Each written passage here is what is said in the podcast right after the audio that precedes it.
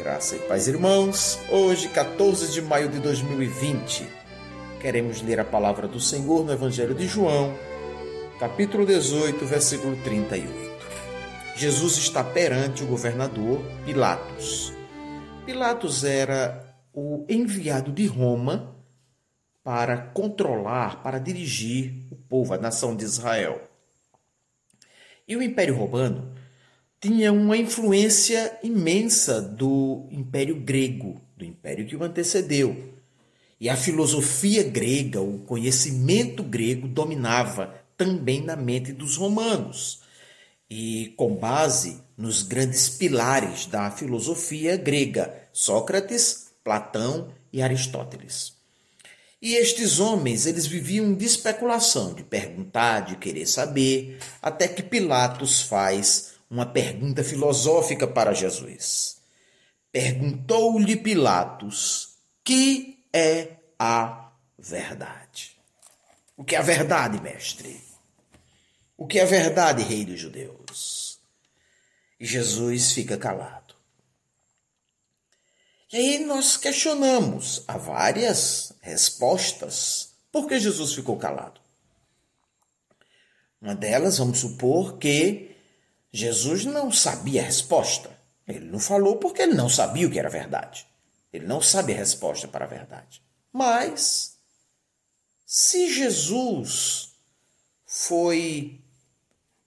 lhe foi perguntado algo que ele não sabia e ele foi derrotado na questão, por que o evangelista João colocaria no evangelho?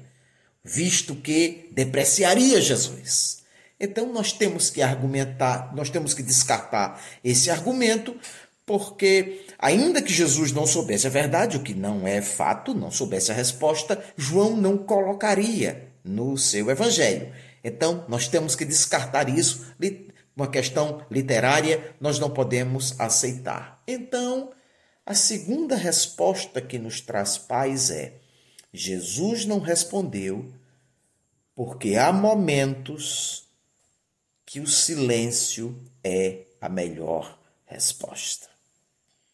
Se Jesus tivesse respondido aqui esta pergunta filosófica de Pilatos, ele teria sido apenas mais um filósofo, mais um sábio. Mas o que ele disse antes? Eu sou o caminho, eu sou a verdade, eu sou a vida. Então não há respostas a não ser no próprio Jesus. E daí vem o silêncio de Jesus.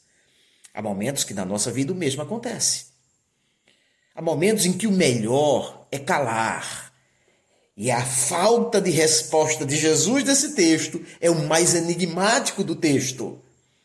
E por que nós somos tão apressados e temos que encontrar resposta para tudo e brigamos e batemos boca se nós temos o exemplo do Mestre, o exemplo de Jesus, o exemplo do silêncio?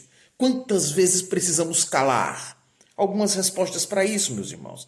Nós falamos demais, primeiro, por causa da nossa visão equivocada de mundo. Nós temos uma visão equivocada de mundo.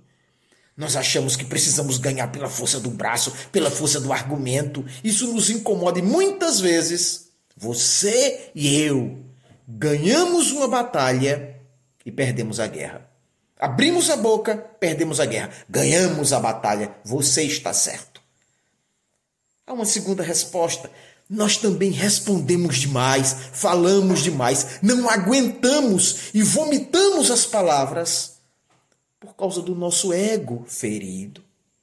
Você está com o ego ferido dentro de você sentimento de impotência, sentimento de inferioridade. E aí você precisa responder por quê? Porque o seu ego está machucado. E aí tem uma música de Roberto Carlos que, é, que, é, que dá show nisso. Diz: Já não importa quem errou, o que passou, passou. Vamos parar de discutir quem está certo, quem está errado. Não importa, é momento de calar. Você cala, ainda que o outro, o outro esteja falando.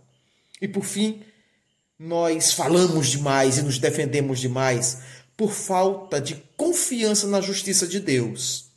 Jesus sabia, em breve, Deus haverá de trazer às claras toda a resposta. E aí a gente, com medo da justiça de Deus, desacreditando da justiça de Deus, aí a gente fala, a gente explode. É hora de calar.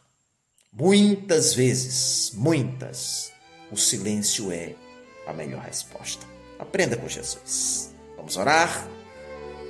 Querido Deus, há momentos de falar, mas há muitos momentos de calar. Dê-nos sabedoria como nosso mestre. Nós oramos